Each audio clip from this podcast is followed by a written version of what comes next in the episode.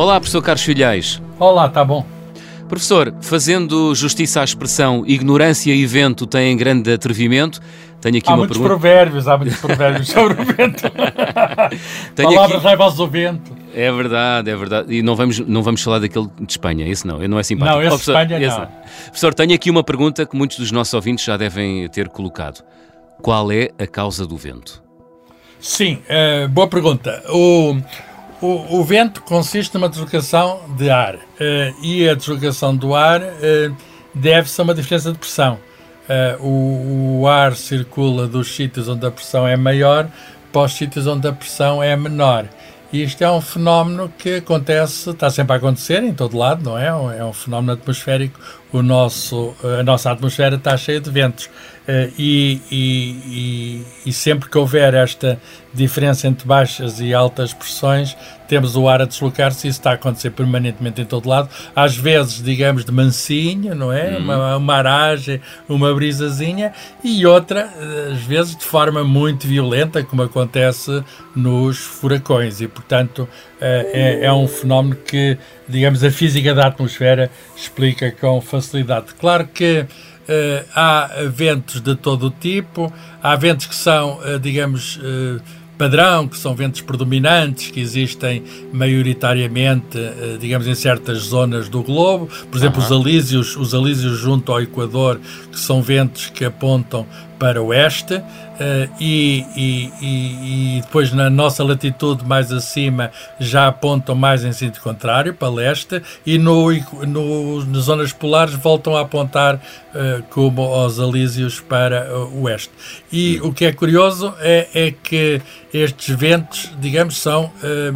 digamos, são a regra, mas depois não há regra sem exceção e há muitos ventos que têm uma certa sazonalidade. Eh, por exemplo, as monções que acontecem na Índia entre o continente e o mar, ou, aqui na Europa, aqueles ventos que há uns que vêm da África para o Mediterrâneo, eh, o Soroco, e, e há outros que vêm do, do continente europeu para o Mediterrâneo, o Mistral, por exemplo. E portanto, isso estão associados a certas épocas do ano e, e são ventos mais ou menos padronizados, mas pode acontecer, eh, digamos, haver um vento eh, de- até numa direção até que não se estava à espera de um momento para o outro, eh, num sítio qualquer, desde que o que é que regula os ventos?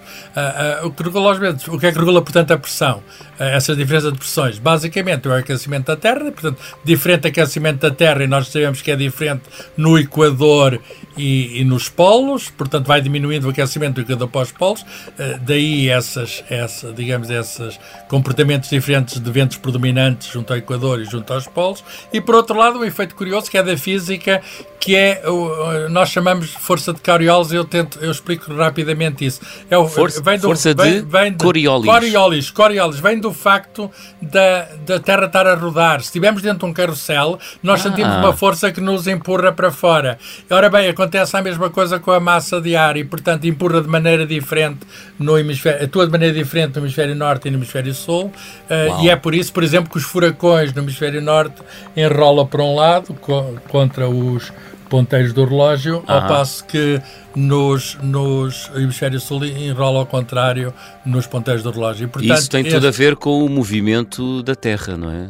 tem tudo a ver Sobre com o a eixo rotação da- da, Terra. Tem o movimento de rotação da Terra. E, portanto, aquecimento do Sol, rotação da Terra, é isso que. E depois há todo um conjunto de circunstâncias que eu vou dizer até que são eh, difíceis de prever, são caóticas no, no é, a palavra caótica é, a palavra causa é bem apropriada significa Aham. que pequenas causas podem dar origem a grandes efeitos e portanto pequenas circunstâncias podem dar levar a grandes eh, digamos a, a- grandes ventanias. E portanto o sistema é muito complicado. O sistema da atmosfera está em ligação com a água está em ligação com os oceanos principalmente está em ligação Com a com a, terra. está em ligação com a atmosfera com a biosfera com os seres vivos. Portanto tudo isto, isto está tudo ligado. E é um sistema muito complexo.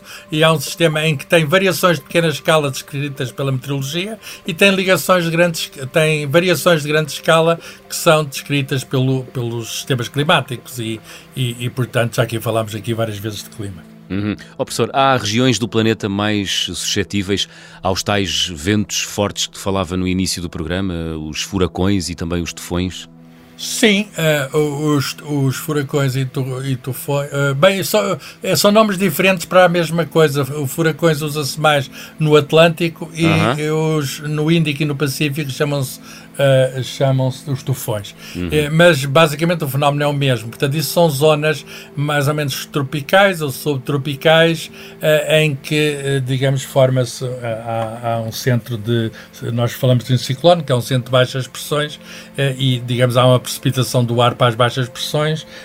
O, o, ar vai, digamos, em movimento até na vertical e, e, pode, de facto, há uma, há uma coluna entre. Eles normalmente formam-se no mar, não é?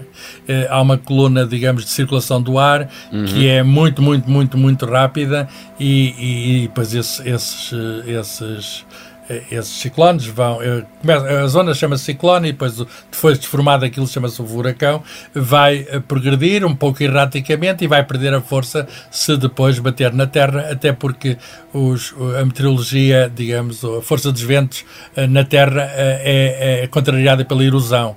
E, e, é, digamos, os ventos progridem muito mais facilmente no mar do que na terra. É muito curioso. É por isso até que não as instalações é? eólicas. Exatamente, é por isso que as instalações eólicas, em princípio, funcionam melhor no mar, porque, digamos, não há os obstáculos que há as montanhas, por exemplo, que há na terra, que constituem uma travagem forte para os ventos. Muito bem. E, portanto, já... sim, há regiões da Terra mais afeitas a, a, tempestades. Mas nós estamos a ver agora, com as alterações climáticas, que há regiões da Terra que não costumavam ser atingidas por, por furacões e já estão a ser. Por exemplo, lembram-se do furacão ah. Leslie que atingiu Portugal, ali na Figueira da Foz. Sim. Uh, e, e eu próprio estou lembrado que estava num, ainda me lembro, estava numa festa não muito longe do sítio onde bateu o furacão, não sabia exatamente onde ele ia bater, foi ali perto da Figueira da Foz, eu estava em Sor, mas estava a seguir o rádio, o rádio, seguir o rádio é muito importante, uhum. e, eu, e, eu, oh, e o que acontece o que acontece é que a certa altura aproximava-se o furacão, eu fui-me embora da festa, as telhas voaram de minha casa à noite, mas o que acontece é que naquele sítio onde eu estava foi muito pior, e houve carros que ficaram debaixo de árvores, e etc. E, portanto, nós estamos estamos a ser já atingidos por fenómenos atmosféricos que não eram costume, quer dizer, já, uhum. já houve no passado, mas eram coisas muito mais raras. Os cientistas bem nos avisam. Oh, professor, qual, qual foi a rajada mais veloz registada até hoje e onde? Uh, a mais veloz, a mais veloz registada até hoje foi um, precisamente um, um furacão ou tufão uh, uh, na Austrália em uh -huh. 1996. Sabe que esses furacões têm nomes. Esse chamava-se Olivia muitas vezes tem nomes femininos, Olivia. Então, pois é. Olivia é. foi quem fez mais estragos. Eh, essa rajada foi medida por um aparelho, eh, digamos, para estabelecer do vento, chamado anemómetro. O uhum. aparelho não foi destruído, coisa curiosa, e, e estava certificado. Atingiu 408 km por hora, e, o que é uma velocidade medonha.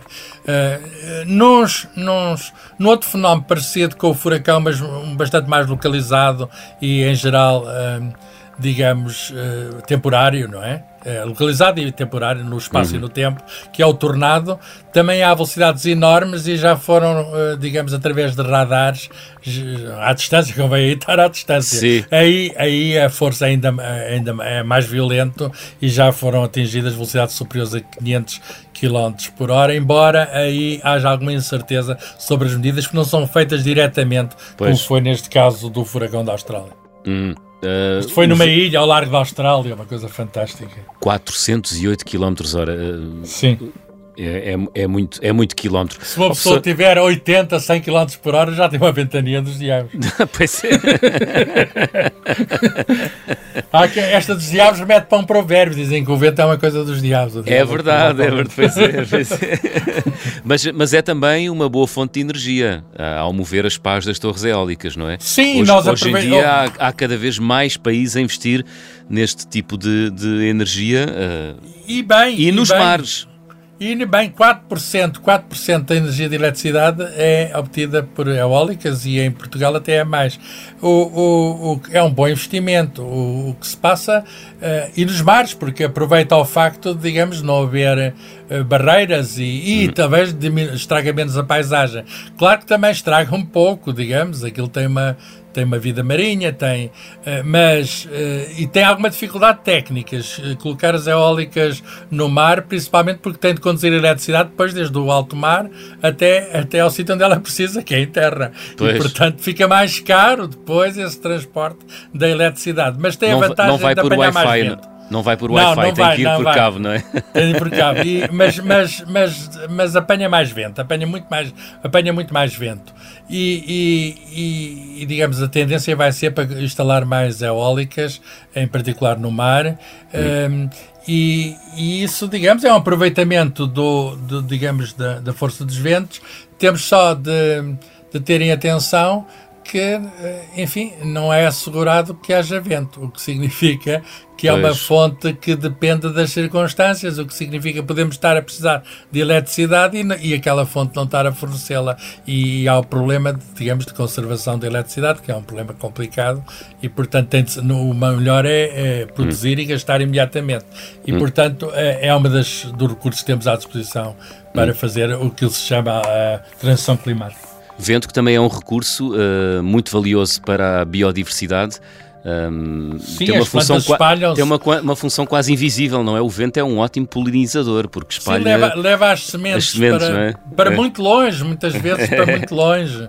Eh, e tem um efeito também o vento da modulação do próprio terreno, isso é muito nítido nas, nas dunas e nos desertos, nas dunas cá, nas zonas cá nos litorais, não é? Sim. Aqui em Portugal. Há bonitas deserto, esculturas nas falésias e nos é desertos, tudo, nas zonas é, rochosas. É? é? tudo feito pelo vento. Aliás, na, nas rochas é muito mais difícil e trabalhoso e demora muito tempo. Mas as rochas também estão todas trabalhadas pelo vento. Há um processo de erosão eh, e a erosão pode ser pela água, pela chuva, etc. Uhum. Mas é também pelo vento. E o vento vento também levanta pequenas partículas. Olha, ainda agora tivemos em Portugal uh, aquela questão das areias do Sara que se vêm trazidas Sim. aqui pela força dos ventos, por ventos que vêm de baixo e que arrastam consigo todas aquelas poeiras que mais tarde ou mais cedo acabam por assentar, porque aquilo desaparece. Reparar, ao fim de algum tempo, aquilo Sim. desaparece e desaparece porque cai. Uh, já foram encontradas uh, areias do Saara longe, até do outro lado do Atlântico. Exatamente. E, portanto, os ventos têm uma força poderosa, mas também a gravidade tem, não é? Tudo o que levanta acaba por cair. é verdade, é verdade. Bom, já sabe, se tiver eh, questões para colocar ou sugerir temas para serem analisados pelo professor Carlos Filhais, pode escrever-nos a um e-mail à sua disposição, ouvinte.observador.pt. Professor, numa brisa, até para a semana. Até para a semana. Espero que não haja uma tempestade. Não.